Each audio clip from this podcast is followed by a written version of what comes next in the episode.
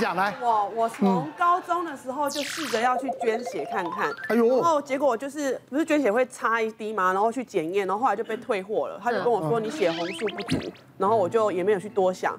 然后到后期是因为呃长大之后那个经血量有点多，我就想说乱经嘛，啊我就想说去看一下我那个妇产科，他就说哎你里面有那个子宫肌瘤，所以才会让你的血就是呃都是流失这样子。然后那时候也没讲到血红素这件事情。然后后来呢，整个这样状况下来，我是一个平常就会有点小小病。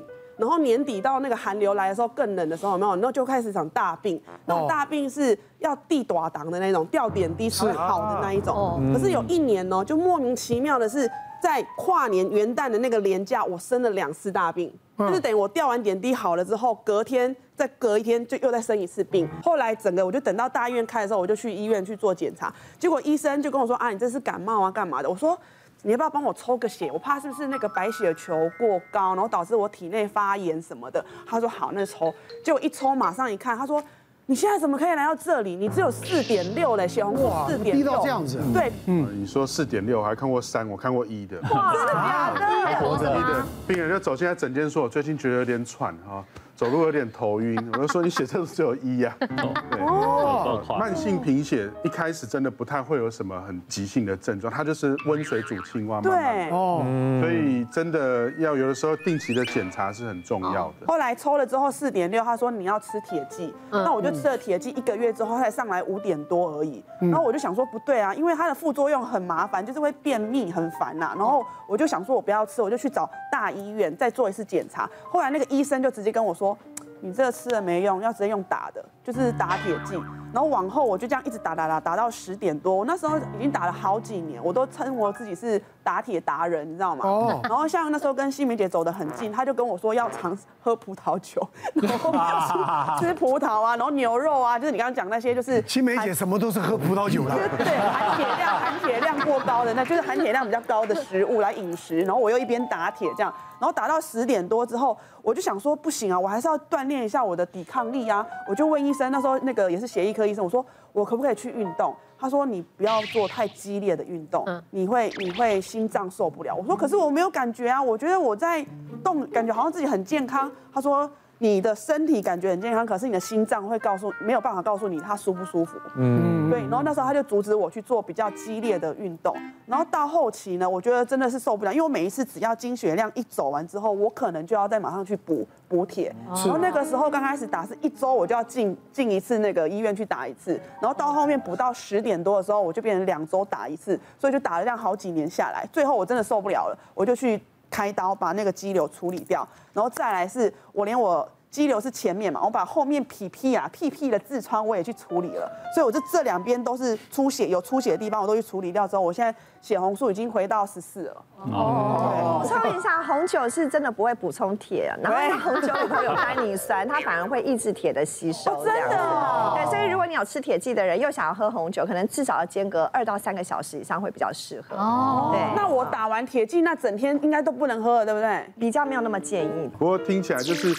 贫血哦，其实很大的一个重点在于说要找出缺点性贫血的原因。嗯，就像杨梅讲，的可能就是肌瘤嘛，肌瘤跟痔疮。女生女生常常都是肌瘤跟痔疮，失血过多啦。对，痔疮不要小看它，痔疮确实也会产生哦，这个慢慢每天流一点，每天流一点也会产生比较厉害的血。但是更重要的是，大家要小心肠胃道。像我之前就有病人，呃，缺点性贫血，啊，一开始检查我就跟他说，那你可能要。做大便潜血检测，嗯，可能要做胃肠镜，嗯，他就说我不要，我我我观察一下，我说是那你三个月后再回来，嗯，三个月后就第四期胃癌，哇。哇塞，意思就是说那时候他的其实内内部已经在出血，已经在出血，所以那时候。所以，我有什么常常讲说，上完厕所看一下大便里的应该会变黑嘛？对，对不对？一般来说，出血的量多的时候会变会变黑嘛？但是有的时候它还没有改变，我们叫做潜血。哦哦，所以现在看不太出来。国健署它提供大概五十岁以上的人是啊，每年可以做大便潜血检测。对，免费。那真的不能运动吗？血色素如果到十以上啊，对于心脏的一个负荷量来说就没有那么严重了。哦，所以如果能够维持血色素在十以上的话，那你做一些比较心肺功能的一些运动就比较没有问题。哦，你今天好像是来看诊哦。对啊，我好开心来这里哦。其实最严重的贫血几乎都是洗肾病人，到最后只要肾脏不好哈，就一定会贫血。那为什么血色素、红血球是在骨髓制造？那我们拿很多原料啊，拿铁啊，拿维生素 B 其实都在。可是要有一个东西刺激它，让它开始运转，那叫红血球生成素。那这个东西只有肾脏会制造。那你肾功能越来越衰退，它就制造不出来。你拿了很多铁剂啊什么，你它就是没有红血球，就是一律贫血啊。所以洗肾或肾脏不好的病人很惨。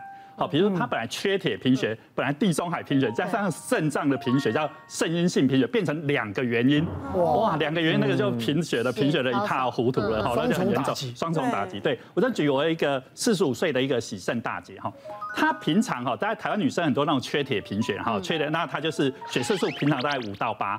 呃，月经来的时候就掉到五，啊，慢慢慢慢又上到八，然后月经来又再掉到五。可是很惨的是，四十五岁开始洗肾嘛，然后就一直往下掉，一直往下掉。那那我们呃，我们每一个洗完肾都会打一支造血针，那叫红血球生成素哈。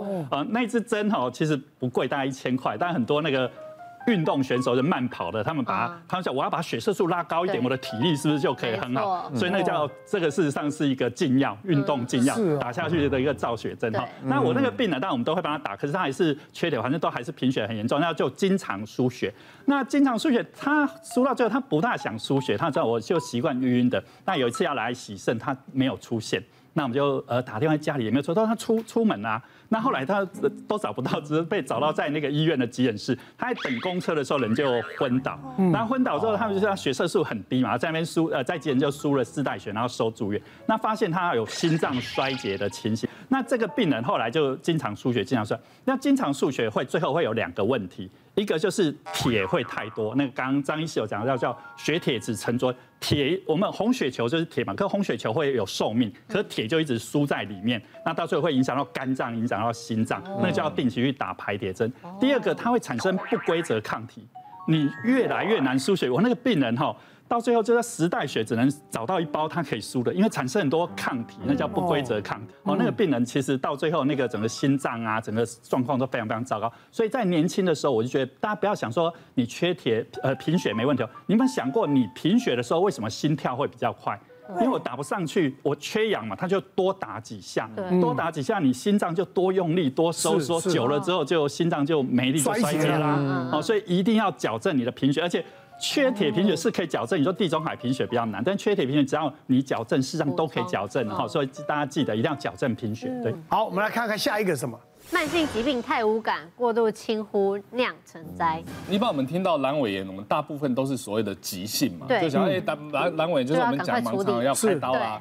哦，但是呢，实际上来讲，因为随着科技日新月异，医药越越来越进步，的确现在越来越多文献有显示，就是说。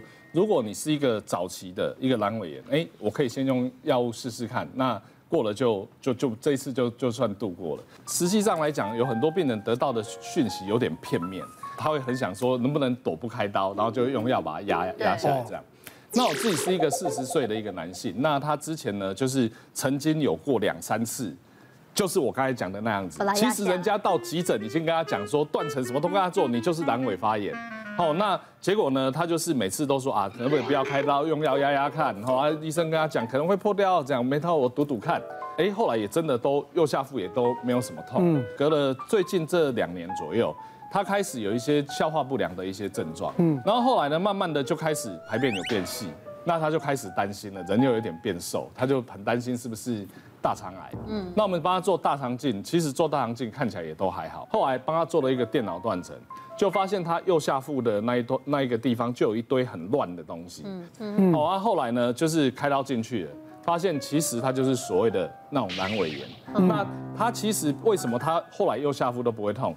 因为其实你要知道，就是说当一个地方反复发炎、反复发炎的时候，它包来包去的时候，它会纤维化。那我们人肚子会痛，其实要么就是血管缺血，要么就是这个发炎的东西顶到你的腹膜，你才会知道痛。